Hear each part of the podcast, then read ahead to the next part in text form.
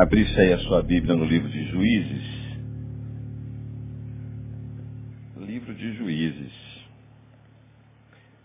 No último capítulo dele e no último versículo desse livro. Juízes, capítulo 21, versículo 25. Juízes 21, 25. Diz assim: Naqueles dias não havia rei em Israel. Cada um fazia o que parecia bem aos seus olhos. Naqueles dias não havia rei em Israel. Cada um fazia o que bem parecia aos seus olhos. Bem, o apóstolo Paulo diz que a igreja é o corpo, Cristo é o cabeça e nós individualmente somos os seus membros. A igreja de Cristo. Estamos conectados numa cabeça. Alguém tem que mandar nesse corpo. E a Bíblia diz que quem manda nesse corpo é Jesus. Se você está ligado a outra cabeça que não é Jesus, definitivamente você não faz parte da igreja dele. E a Bíblia também diz, quando Paulo fala sobre corpo, aos Coríntios, que todo corpo está ligado pelo auxílio de todas as juntas e juntos eles cooperam para a edificação de si mesmo, do corpo inteiro, em amor. Então você já imaginou se em meu corpo, esta minha perna resolvesse sozinha andar para lá, e esta outra perna decidisse sozinha andar para lá, ó, tá ligada, né? Ó, sozinha. Você acha que podia um negócio desse? É o máximo que eu consigo aqui, viu, irmão? Eu conheço gente que vai até o chão. Você já imaginou se eu colocasse esse copo com água? Vou botar uma água aqui.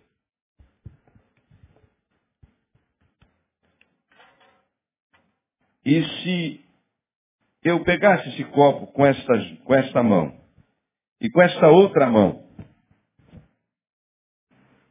e se essa mão quisesse que esse copo fosse para cima e essa outra para baixo, e fizesse a mesma força, para baixo e para cima, esse copo fica como? Parado. Pois assim encontra-se a vida de alguns, a família de alguns, parada. Gente que não se conecta. Assim está o nosso Brasil. Assim está hoje, por exemplo, poderíamos dizer, as igrejas divididas em facções das mais diferentes religiões e doutrinas, mais esquisitas e estranhas que a gente possa imaginar. Fracionada. Um criticando o outro. Naqueles dias não havia rei em Israel. Cada um fazia o que bem parecia aos seus olhos. Vocês já imaginaram? Se o nosso tempo, o clima, fosse regulado pela sua vontade,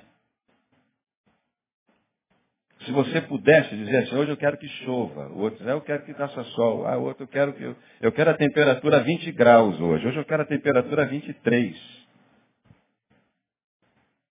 Vocês já imaginaram que bagunça que é ser? Vocês já imaginaram? Isso acontece muito. Se esses aparelhos de ar-condicionado que aqui estão se você tivesse a condição de ter aí um botão na sua mão, e se cada um de vocês fosse regular esse aparelho de ar-condicionado numa temperatura, onde é que é para isso? Isso é cada um fazer o que bem parece. Então, quando você, você anda em comunidade, quando você anda em conjunto, tem que ter um mínimo de concordância. E assim é que eu falo, por exemplo, quando, quando, quando entro dentro desse pensamento para falar, por exemplo, a casais. Muito simples. Tem que haver um mínimo de concordância. Vocês têm que concordarem. Primeiro tem que concordarem um com o outro que, que esse, essa é a pessoa que você ama e vai conviver a sua vida. Você tem que concordar, por exemplo, o lugar onde você vai morar. Você tem, você tem que concordar as coisas que você vai comprar. Você, você tem que ter o mínimo de concordância. Se você vai viajar com a tua família, vocês têm que concordarem para onde vocês vão. Onde é que você vai? Tem que haver um mínimo de concordância. Mas se cada um vai para o seu lado, cada um faz o que quiser. Aqui em casa, você podia dizer, na minha casa, cada um faz o que quiser. Cada um vai para onde quiser. Vai ver onde é que vai parar a tua família, vai desse jeito. Eu vou dizer para você onde é que ela vai parar, lendo com você esses textos de juízes e narrando para você esses textos de juízes aqui. Se fosse em lugar só, em lugar nenhum, tem que haver um, um mínimo de concordância no corpo. Então, nós estamos no tempo dos juízes. É um tempo muito difícil para o povo de Israel. Um tempo complicado. Josué, que foi quem, quem recebeu do Senhor a bênção de, de possuir, de entrar na terra prometida, de espalhar as tribos, de conquistar as tribos, antes de morrer, diz o texto bíblico, final do livro de Josué, inícios de juízes, fazem a mesma narrativa. Que ele reuniu todos os magistrados e os líderes dos, dos, dos, do povo de Israel e disse assim, olha, ah, eu queria que vocês lembrassem de tudo que Deus fez para libertar esse povo. Eu queria que vocês lembrassem da chamada de Abraão, é, de Isaac, de Jacó. Eu quero que vocês lembrem de José, eu quero que vocês lembrem de Moisés, todas as maravilhas que Deus fez e nos guiou e chegamos até aqui. E eu quero que hoje vocês tomem uma decisão. A quem vocês vão servir? Se aos deuses dos povos vizinhos que nós temos vistos por aqui, ou ao Deus que nos trouxe até aqui, se o Senhor. Mas eu quero dizer uma coisa para você. Eu e a minha casa serviremos ao Senhor. A nossa decisão já está tomada. E diz o texto bíblico que todos disseram assim, não, nós estamos contigo, nós vamos servir ao Senhor. Só que ao passar dos anos, toda essa geração que fez esse pacto com, juntamente com Josué, colocaram uma pedra como testemunha, eles morreram. E diz o texto bíblico que a nova geração não conheceu o Senhor. E se afastaram. E cada um foi adorando ao, seus, ao seu próprio Deus. Cada um fazia o Deus que queria, a imagem que queria. E o que acontecia? Ah, o texto de Juízes diz que Deus deixou, lá no início do livro de Juízes, você vai ler o livro em casa, deixou alguns povos ao redor do povo de Israel, porque esses povos serviriam, serviriam para disciplinar Israel, caso Israel não andasse em seus caminhos. Está escrito isso claramente no livro de Juízes. Aí o que, que acontecia? O povo se afastava de Deus, cada um fazia aquilo que queria da sua própria vida, os povos inimigos viam, eles não ganhavam, não resistiam mais às batalhas e às guerras, eles se tornavam escravos.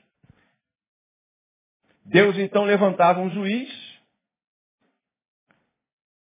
que lá na realidade era um, um libertador, um guerreiro, chamava uma pessoa para libertar esse povo, guerrear de novo contra os inimigos, vencer a batalha, estabelecer um período de, de, de graça, de culto, de ordem, de adoração. Aí passava-se um tempo, o povo de novo se afastava do Senhor e o livro de Juízes é um, eu já falei isso aqui uma vez, falando sobre, sobre esse texto, não sobre isso que eu vou falar hoje, é um, um, uma vida cíclica de consagração, pecado, afastamento, choro, libertação e vai. O juiz vai assim. Uns 8, 10, 40 anos, 30 anos e vai passando. 350 anos de história. Uns falam em, em 13, contando com Samuel. O último, o último descrito no livro de Juízes é Sansão, que você conhece a história, Sansão e Dalila. Temos Gideão, temos Débora e tantos outros juízes que vão por aí. Vai lendo a história. Então, a pergunta que eu faço para você é como nós temos passado o bastão da fé para a nossa próxima geração. Porque o que a gente vê quando entra nas igrejas é que, na maioria das vezes, não tem jovem, não tem adolescente. Quando muito criança, porque você sai da sua casa, a criança é obrigada a vir. A gente anda por aí, você tem ouvido isso aqui no púlpito, vai, por exemplo, como agora, eu acabei de receber um telefonema de Porto Alegre, dois filhos de uma senhora que a gente conhece lá, pela segunda vez estão presos.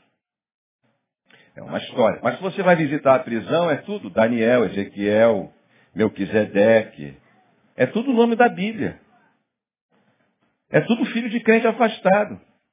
Você vai conversar com as prostitutas na rua, são filhos de crentes, a maioria. Você vai visitar os lugares psiquiátricos onde se tratam de pessoas que estão com distúrbios mentais, filhos de crentes. Como não passar a, a chama da fé, da fé, da videira verdadeira que é Jesus, para a próxima geração? Ah, eu, sei, eu cresci ouvindo uma frase que diz que filho de crente, crente não é, filho de peixe, peixinho é, mas filho de crente, crente não é.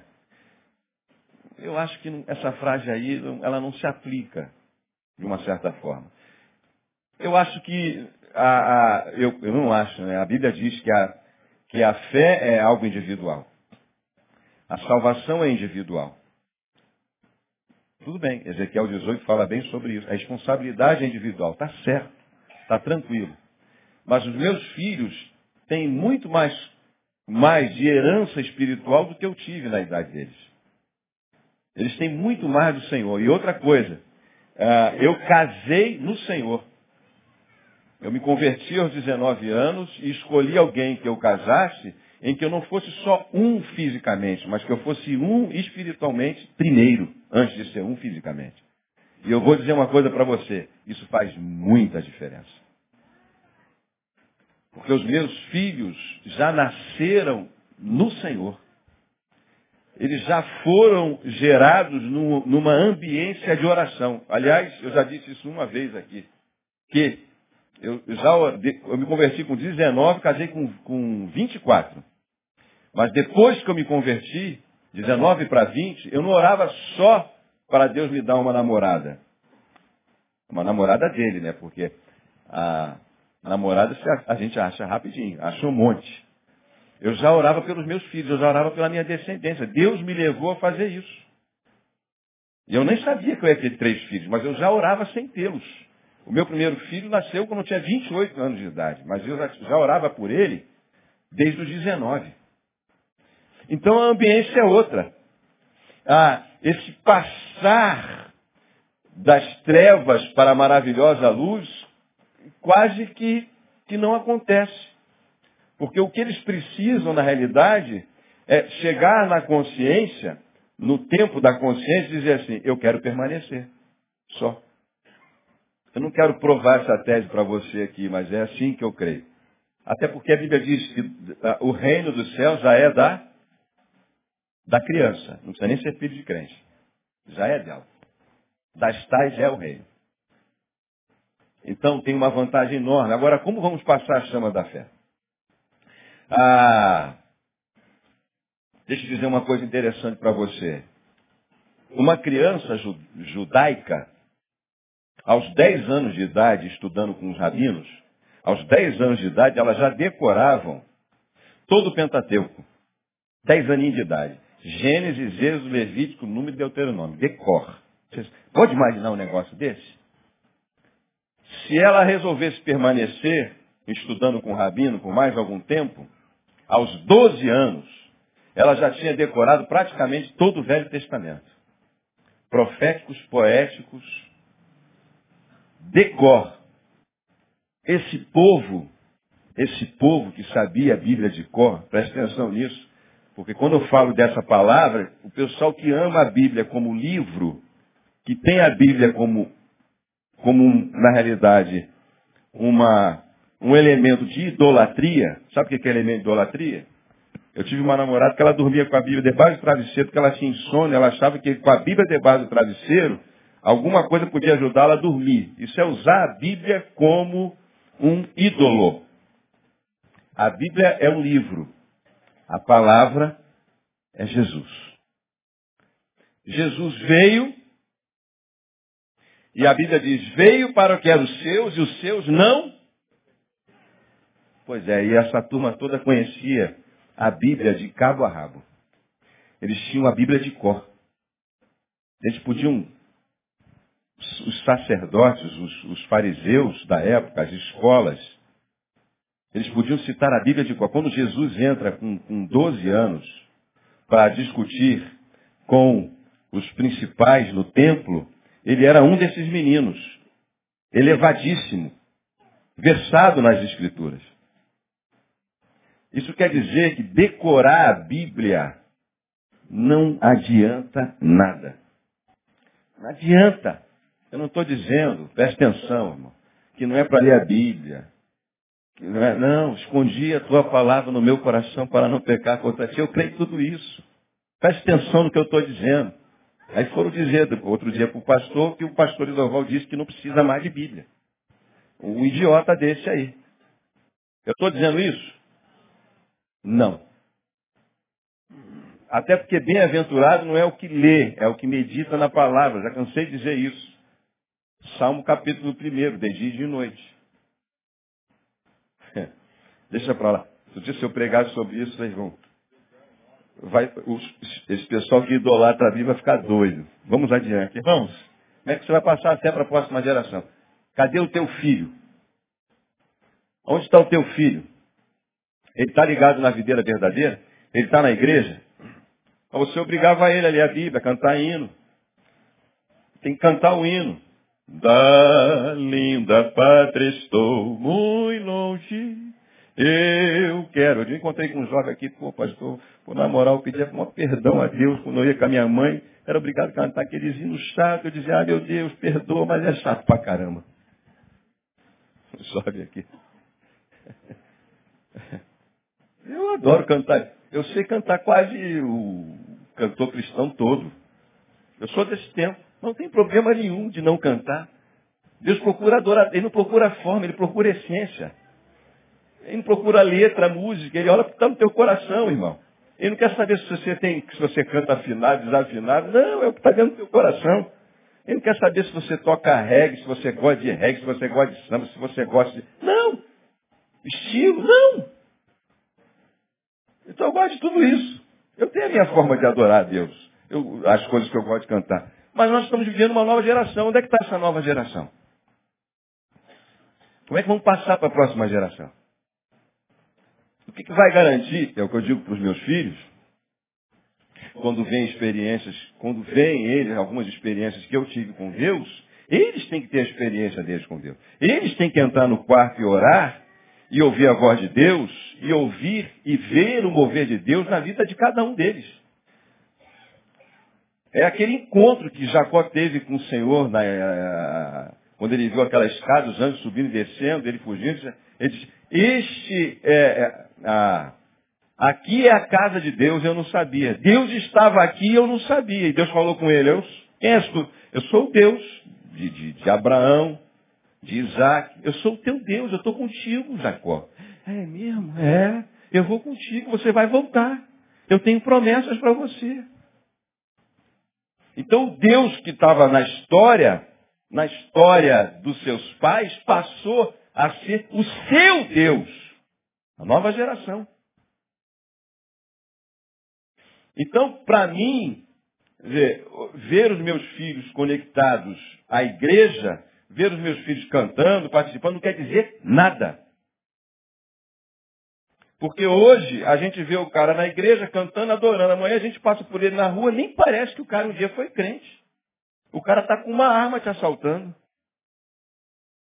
O cara está numa torcida de, de, de, de, futebol, batendo na, outro, no, na outra tor no outro torcedor a quase até a morte. Como o pastor já citou aqui. Ah, aquele cara tal, lá que teve aquele negócio lá em Joinville, aquela briga. O cara é crente músico na igreja. Estava pisando na cabeça do outro lá no campo do time de futebol. Não quer dizer nada. Como vamos passar a nossa fé para a próxima geração? Uma geração completamente perdida em juízo nós encontramos. E por aí vai. Dificuldade em cima de dificuldade.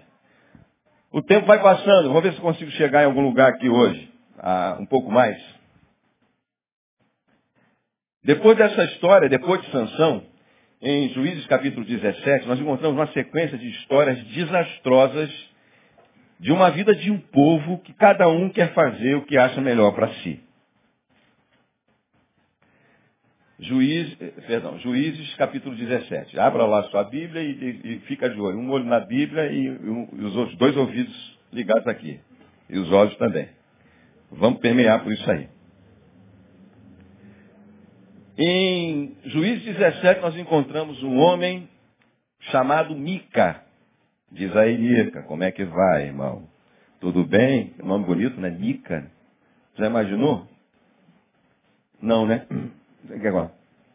Eu prefiro Lindoval, viu, gente? Misericórdia. Já imaginou o cara na escola? Ô, Mica, aí, Mica, aí, Mica. Pô, vai ser muita. Tinha um cara chamado Mica. E, e diz e diz o texto bíblico que ele havia roubado, não era cem, mil e cem moedas de prata da sua mãe. E a sua mãe lançou uma maldição, não sabendo que era o filho, sobre a vida de quem levou as suas moedas. E tinha sido o filho, o filho ouviu a maldição e disse, mãe, uh, sabe aquelas suas moedas que roubaram? Sim. Só lançou uma maldição, assim, eu não quero essa maldição para mim. Vamos fazer, vou dizer, fui eu que roubei, foi eu que peguei as moedas. Toma, mãe, as moedas. Bendito seja o Senhor, bendito seja meu filho. Vou consagrar 200 moedas desses, meu filho, para você fazer mais um Deus para você, mais uma imagem. Povo de Israel, povo de Deus. E diz então que ela encomendou com os ourives e Mica então fez mais uma divindade. Diz o texto bíblico que Mica, que morava em Efraim, nas regiões montanhosas de Efraim, 17.1, fez mais um Deus para ele. Botou lá. Fez uma veste sacerdotal. Pegou seu filho e disse assim, meu filho, você vai ser meu sacerdote agora. Aí nisso vinha, diz o texto bíblico, que o povo já não adorava mais a Deus, não tinha mais culto, e a tribo de Levi vivia das, das ofertas que eram trazidas das outras tribos. Elas não tinham a terra por possessão. Eles cuidavam da vida cultica. Então, como não tinha mais nada, não havia mais é, culto em Israel, consagração de ofertas, holocaustos, nada. Cada um estava no seu cantinho, pegaram as suas terras, tomaram as terras em possessão, terra prometida, emana leite e mel. Nós estamos muito bem, a terra é boa, temos que comer, temos que beber. Nós não precisamos de mais nada. Cada um fez seu Deus, cada um foi viver como queria. Maravilha para eles. A tribo de Levi ficou em dificuldade. Diz o texto que um jovem levita, sacerdote, que morava em, em, em habitantes de, de, de, de Judá, morava, saiu para ver o que aconteceu o, o que poderia arrumar alguma coisa melhor para si. E diz o texto que quando encontrou com Mica, Mica disse assim, o negócio é o seguinte, tu és sacerdote, eu botar meu filho como sacerdote. Consagrei meu filho como sacerdote. Mas você é levita. Você é realmente da tribo dos sacerdotes. Você podia ser meu sacerdote. Está aqui, ó, tem uma casa dos deuses. Mica tinha uma casa de imagem. Deus de tudo quanto é tipo, Mica tinha e fazia. E diz assim, você vai ser meu sacerdote, vou te dar casa, roupa, comida e uma grana. Não sei quantas moedas de prata. Assim, é comigo mesmo. Estou dentro. Rendendo seu sacerdócio. Então as famílias estavam achando, as pessoas estavam achando, que podiam comprar o sacerdote. E o sacerdote estava sendo vendido. Você acha que isso aqui está muito diferente dos tempos que a gente está vivendo hoje? Quando eu leio esse negócio aqui, nesse tempo em que a religião virou um mercado, onde você escolhe, você escolhe hoje a igreja que você quer ir, porque você sabe o que você vai ouvir, o que você quer ouvir. Eu já vi igreja que ela tinha determinada doutrina, e determinados casamentos ela não fazia. Nós não fazemos. Você faz o seguinte, você vai lá na outra igreja do fulano de tal, lá eles fazem. Eles lá vão fazer o teu casamento. Depois que eles fizerem o teu casamento, etc e tal, você vem para cá que a gente recebe como membro. Mas aqui a gente não faz.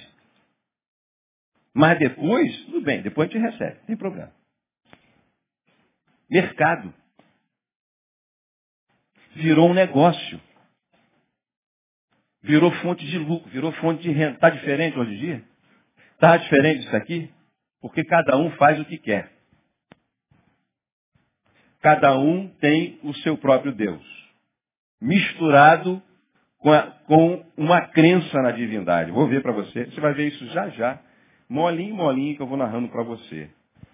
Vai virando a página da sua Bíblia. Nos encontramos no capítulo 18. A tribo de Dan ainda não tinha terra em possessão. Enviaram homens valentes para espiar a terra, acharam um povoado, iam tomar, passaram por, pelas regiões montanhosas de Efraim, conversaram com o, o, o sacerdote de Mica e disse, o que, que você está fazendo aqui, cara? Cheio de idolatria, etc. Eu disse, não, eu saí para ver o que, que tinha de melhor para mim, o cara está me pagando, eu estou aqui. Ah, tá. E foram. Espiaram a terra, capítulo 18. Viram que a terra era boa, voltaram com homens valentes, e quando eles passaram de novo pela região de Efraim, diz o texto, e conquistaram inclusive a terra, diz o texto que eles então pegaram os deuses, as imagens várias, da casa de Mica, e disseram para o sacerdote, o negócio é o seguinte, tu é, tu é sacerdote de uma família. Agora você vai ser sacerdote de uma tribo, cara. Diz o texto bíblico que, que esse jovem levita, achando que era um negócio, não tem palavra negócio, tá?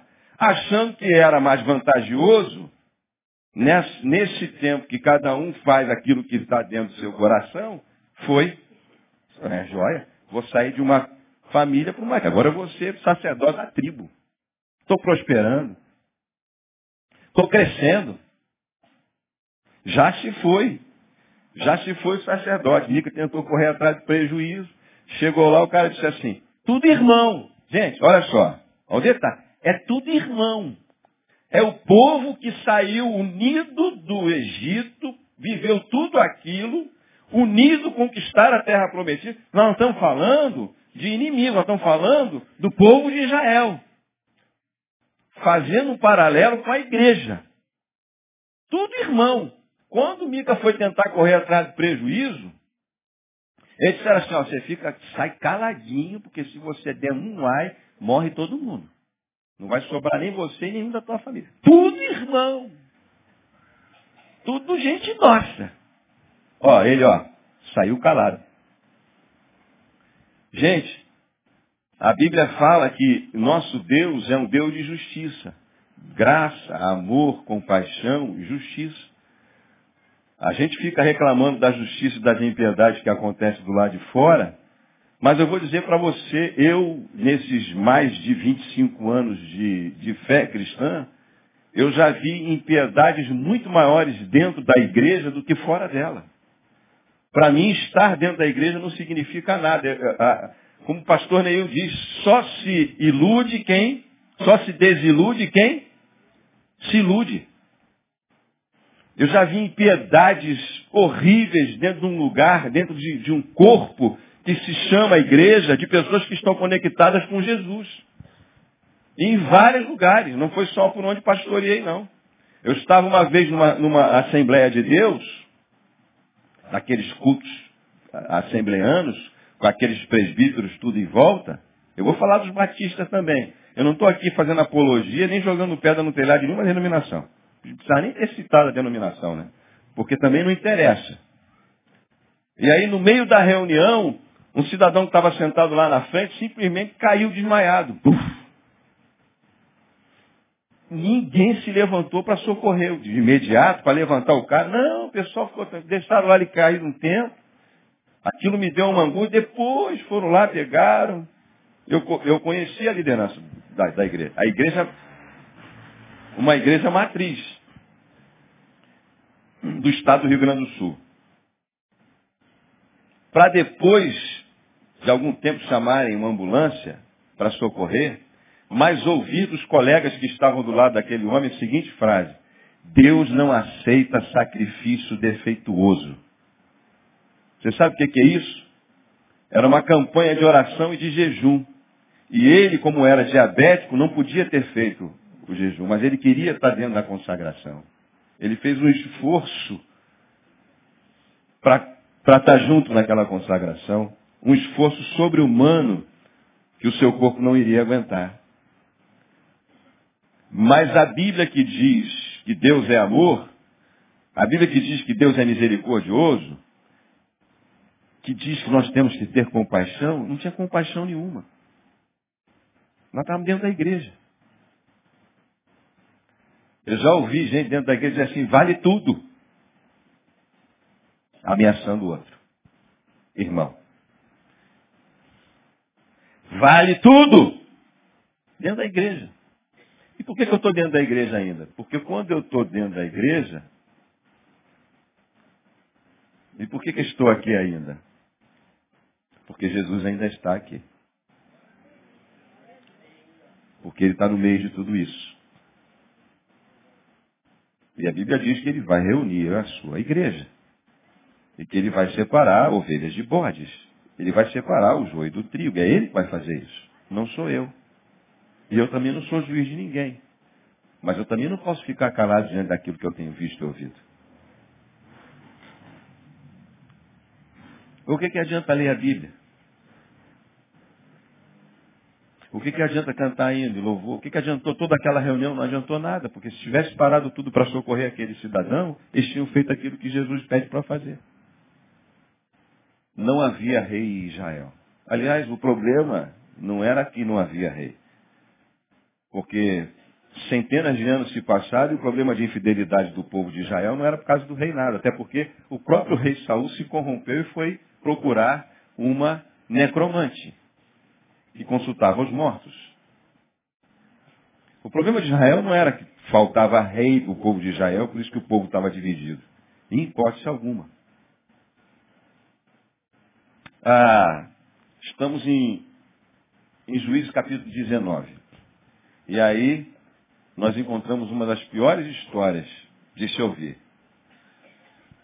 Um outro levita casou-se com uma concubina e ela o traiu, de Belém de Judá, capítulo 19. E ela o traiu e foi embora para a casa do seu pai. E diz o texto bíblico que alguns meses depois, quatro meses depois, versículo 2, ele resolveu buscá-la. Veja aqui, como está o povo de Israel. Você sabe qual era a pena para isso aqui? Para o adultério, nessa época? A morte. A morte da mulher e do homem. E diz o texto que depois de quatro meses, esse levita foi até a casa dos pais da menina para trazê-la de volta. Ele devia ter um carinho muito grande por ela. E lá ele se deteve comendo, bebendo e se alegrando por cinco dias. E resolveu sair e ir embora. Não, está na hora de voltar. E o seu sogro, não, fica mais, fica mais, fica mais. Não, eu vou embora.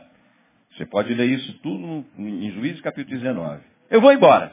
E ele foi, mas já estava avançada a hora, e diz o texto, que ah, em alta hora da noite eles estavam na cidade de Jebus, que veio a se tornar Jerusalém. E o servo que estava com ele disse assim, vamos dormir aqui, patrão. Vamos parar aqui. Ele disse, não, aqui é muito perigoso, nós não estamos num território nosso, não são nossos irmãos. Vamos dormir entre os nossos irmãos. Vamos para Gibeá ou Ramá. Se não estou enganado, esses dois nomes. E eles foram até Gibeá, é isso, é isso mesmo, cap, versículo 13.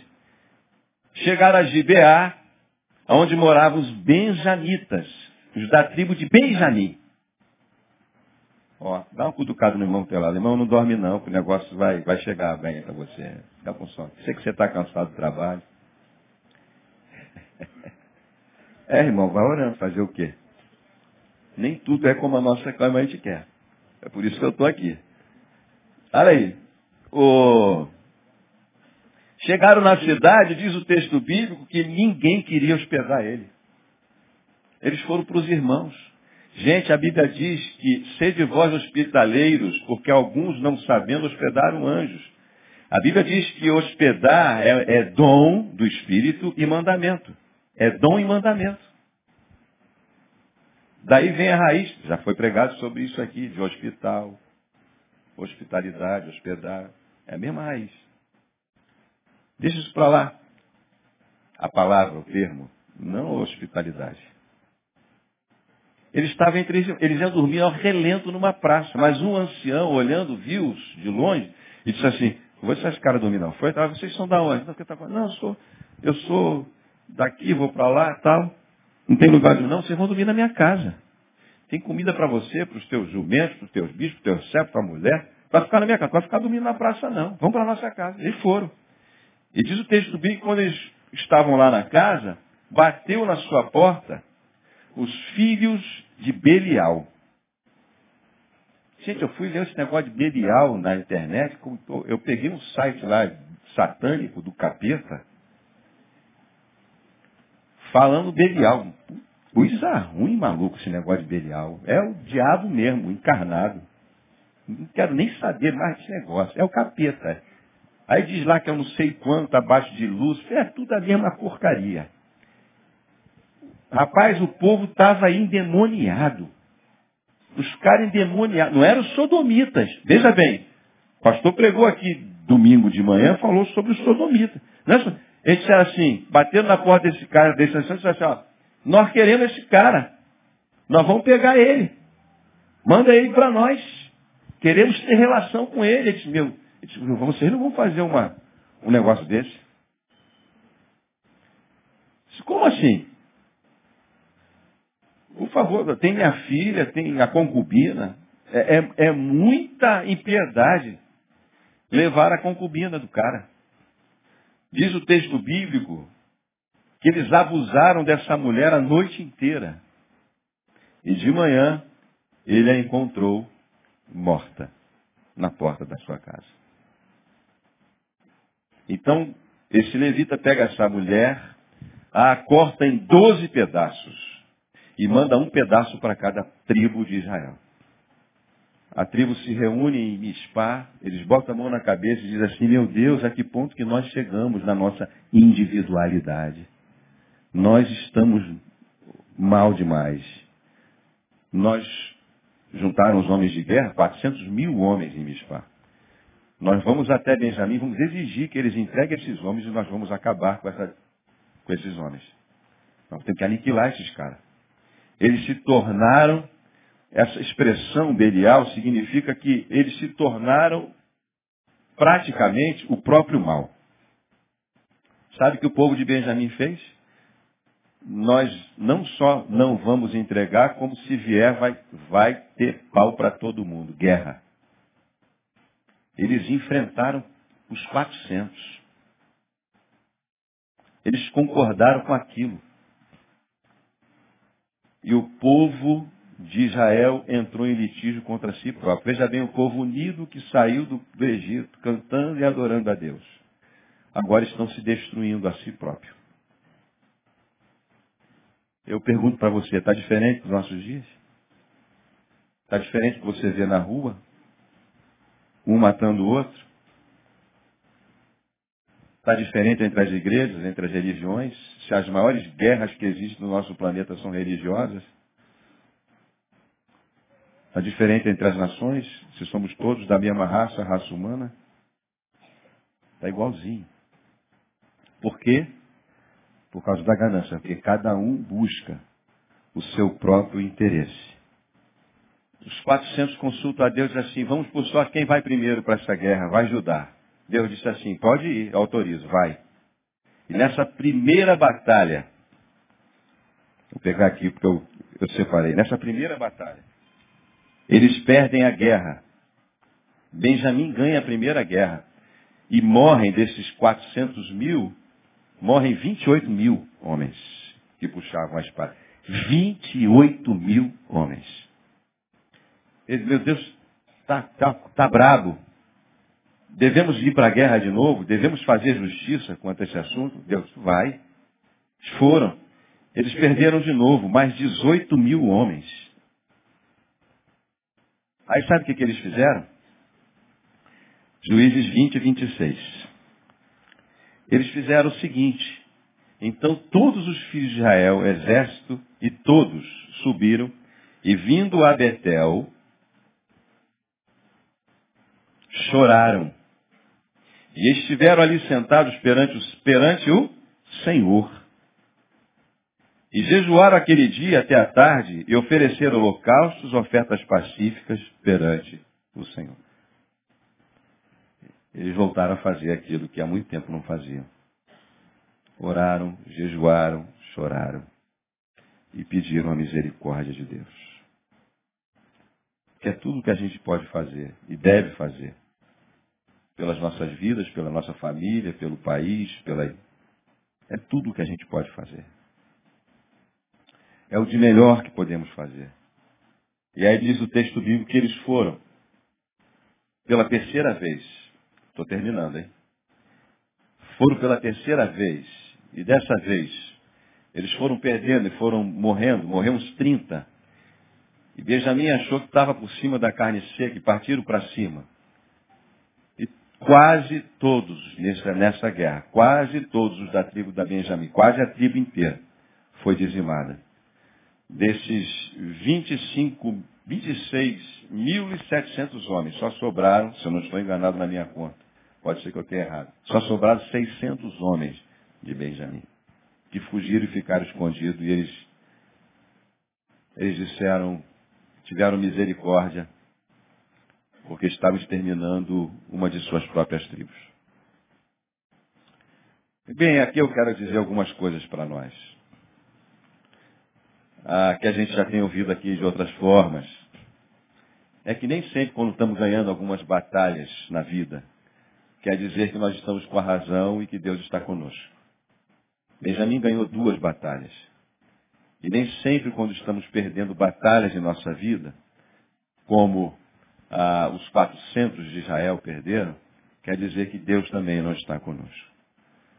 Nós costumamos julgar o nosso bem-estar de comunhão com Deus por fatos externos que acontecem. Israel estava com toda razão, estava fazendo aquilo que deveria ser feito, mas eles ainda perderam duas batalhas. Eles poderiam, depois da primeira batalha, dizer assim, mas Deus não mandaste, tu não mandaste nós irmos para a guerra, por que, que nós perdemos? Isso não existe mesmo.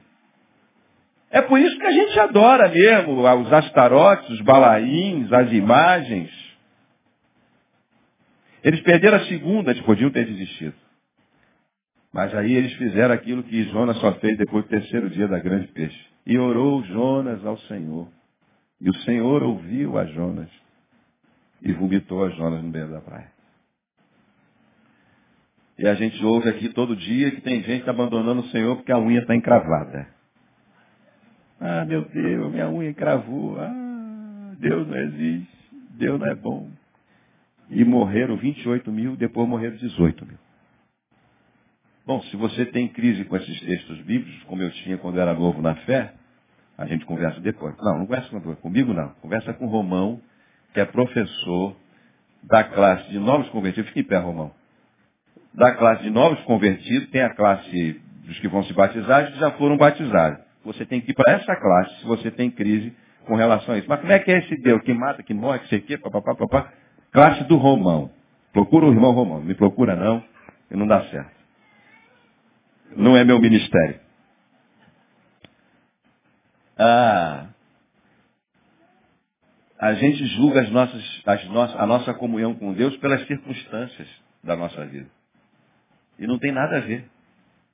Absolutamente nada a ver.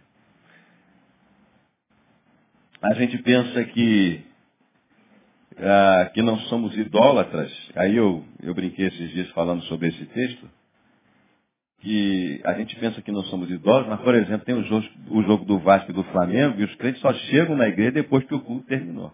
Aliás, depois que o jogo terminou. Depois a gente diz que não é idólatra. Gente, nós, somos muito idólatras. Nós idolatramos, como eu disse no início da reunião, inclusive a Bíblia. Nós idolatramos a igreja, o templo. Nós idolatramos, o pior de tudo, a nós mesmos. Nós temos muitos deuses. Alguns idolatram, inclusive, o pastor. Aqui não. Até o pastor. Porque nós somos muito idólatras. Nós temos muitos deuses. Eu me lembro de um, de um médico que me achou lá em Porto Alegre uma vez, e coisas ruins estavam acontecendo na sua casa, perdas importantes, e, e ele achou que eu podia orar lá, descobrir que eu era pastor, não por minha boca, que eu podia fazer uma oração na sua casa, e quando eu cheguei na sua casa tinha imagem de tudo quanto é tipo e jeito. De todos os tipos, divindade de todo tipo. E aí eu, eu olhei, ele viu quando eu olhei, eu digo, eu digo, nossa, nossa. Aí fiz assim, ó. Eu não falei nada, mas ele leu a minha, a minha fisionomia. Ele disse, por que não pode? Eu não tinha falado nada com a boca, né? Não, não é que não pode, mas eu vou ler um texto bíblico para você. Tem um salmozinho aqui, Salmo 115, que diz assim, não a nós, Senhor, não a nós, Senhor, mas ao teu nome dai glória. Por amor da tua benignidade, da tua verdade. Por que perguntariam as nações, onde está o seu Deus? Mas o nosso Deus está nos céus. Faz tudo o que lhe apraz. Os ídolos deles são prata e ouro, mãos do homem. Obra das mãos do homem. Tem boca, mas não falam. Tem olhos, mas não veem. Ouvidos, mas não ouvem. Nariz, mas não, che não, não cheiram. Mãos, mas não apalpam. Pés, mas não andam. Nem som algum sai da sua garganta semelhantes a eles sejam todos que os fazem e todos que neles confiam. Puxa. Então eu vou tirar. Eu digo, não, você não vai tirar. Mas por quê? Você vai tirar porque eu estou aqui. Você vai tirar porque eu li isso daqui. Eu quero que você tenha total consciência daquilo que você vai fazer. Você pode deixar até porque isso não vai alterar nada agora na tua vida. Mas passaram-se alguns dias uns 10, 15 dias, e ele esbarrou num desses, uma dessas imagens. E ela espatifou em mil pedaços no chão. Imagens de gesso, de louça, sei lá o quê. E quando aquilo caiu, ele percebeu o que o texto estava dizendo. Que aquela imagem não pôde salvar a si próprio. Como é que ia poder salvar a ele? Então ele decidiu tirar todas aquelas imagens.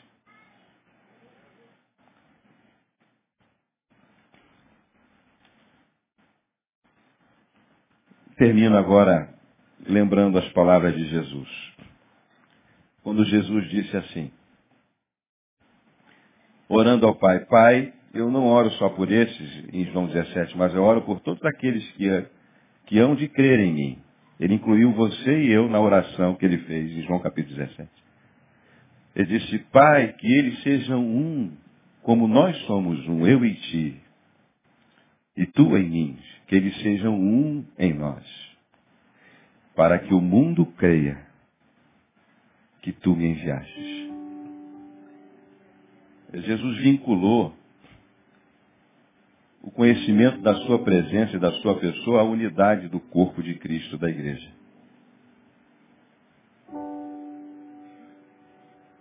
E aí, às vezes, eu vejo alguns grupos aqui da igreja dizendo assim, nós precisamos sair, nós precisamos sair. Nós precisamos sair, nós precisamos ser um. O conhecimento de Cristo vai ser o resultado de ser um.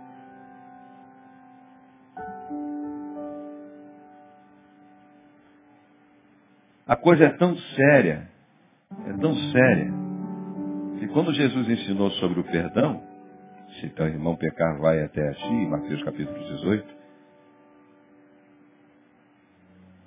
e repreende entre ti e ele só, e se te ouvir terá ganho teu irmão. E aí, no meio dessa, desse ensinamento belíssimo, ele diz assim, mas se dois ou três de vós reunidos em meu nome concordarem com alguma coisa, Se vocês ligarem na terra, eu ligarei no céu. E se vocês desligarem, eu desligarei. Tudo porque duas ou três pessoas talvez seja mais fácil. Decidiram se reunir em nome do Senhor e concordarem com alguma coisa. Porque o Salmo 133 diz que é bom e suave que os irmãos vivam em união. Diz que é como o orvalho de Hermon. Diz que é como o óleo precioso que desceu sobre a barba, a barba de Arão, como o orvalho de Hermon, e que ali o Senhor ordena a vida e a bênção para sempre.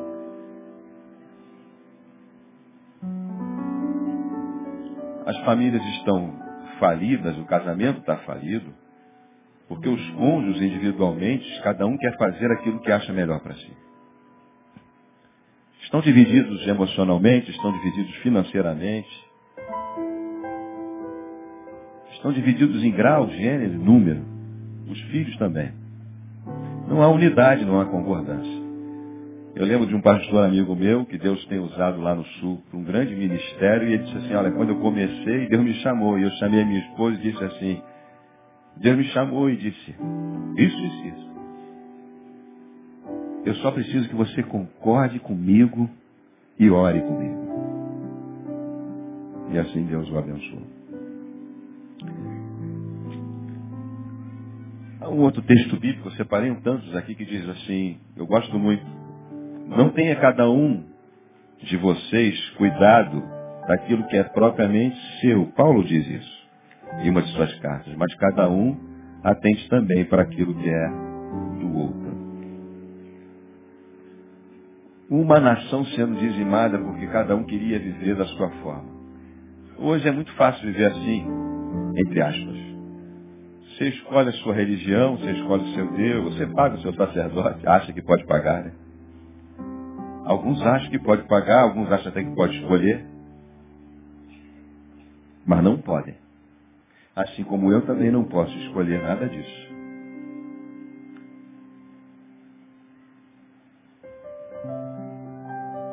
Só posso ser aquilo que sou e aquilo que fui chamado para fazer.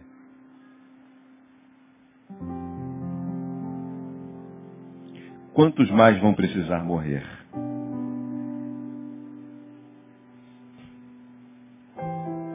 Quantos estão morrendo por causa disso? Na realidade, Jesus morreu para que fôssemos um. Ele já partiu o seu corpo. Que foi o que aquele levita fez com aquela mulher. Para que fôssemos um. Se não nos apropriarmos desse tempo, desse Jesus que deu a sua vida em sacrifício por nós. Dessa unidade que ele orou. Vejam que a igreja em Apocalipse, em Apocalipse, uma das igrejas, Jesus já está do lado de fora batendo na porta da igreja, da igreja, não era do indivíduo, perguntando se ele podia entrar. Coisa triste é você já imaginou visitar uma igreja que diz ser de Jesus e Jesus está do lado de fora perguntando se pode entrar. Porque tem muita gente achando que construindo um lugar, botando uma placa, botando uma cruz, botando uma frase, que ali está a igreja de Jesus. Mas não é assim que funciona.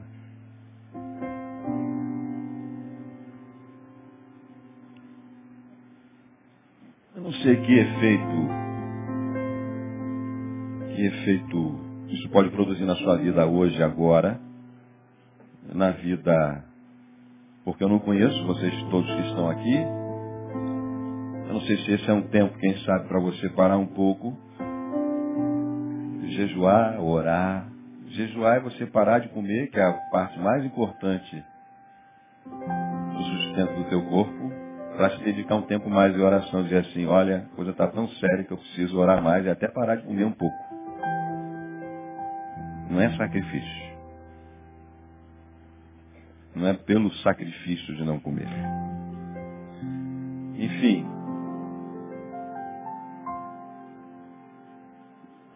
Se não houver por parte da igreja, eles lá fora não irão conseguir. Cabe a cada um de nós. Onde você vai começar? Você vai começar na sua casa. Você vai começar com a sua esposa. Você vai começar com seus filhos. Depois com a igreja.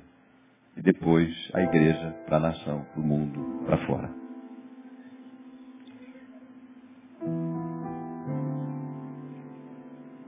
Você está pronto para orar?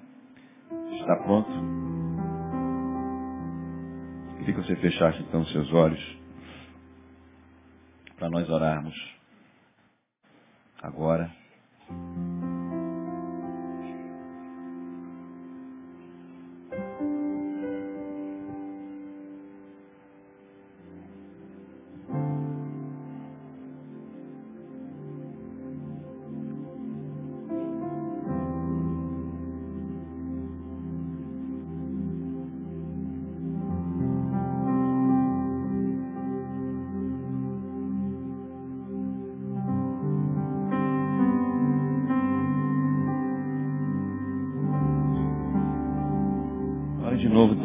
Você, pela sua casa, pelos seus filhos, mas por aí.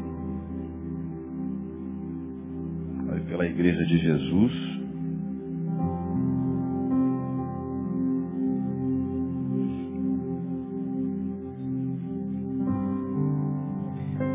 Sim, Deus, nós queremos fazer valer esta oração de Jesus, que disse que que eles sejam um, que sejamos um. Nós queremos levar a sério o texto que diz, cada um negue-se a si mesmo, isso quer dizer, não importa a minha vontade. E siga-me.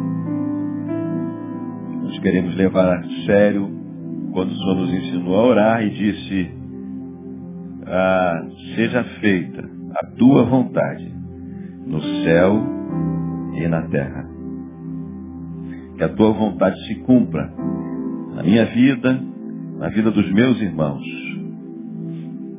na vida da tua igreja, como o Senhor tem determinado e orado. E que o Senhor nos abençoe uma vez mais, nós te pedimos. Em nome de Jesus. Amém e amém.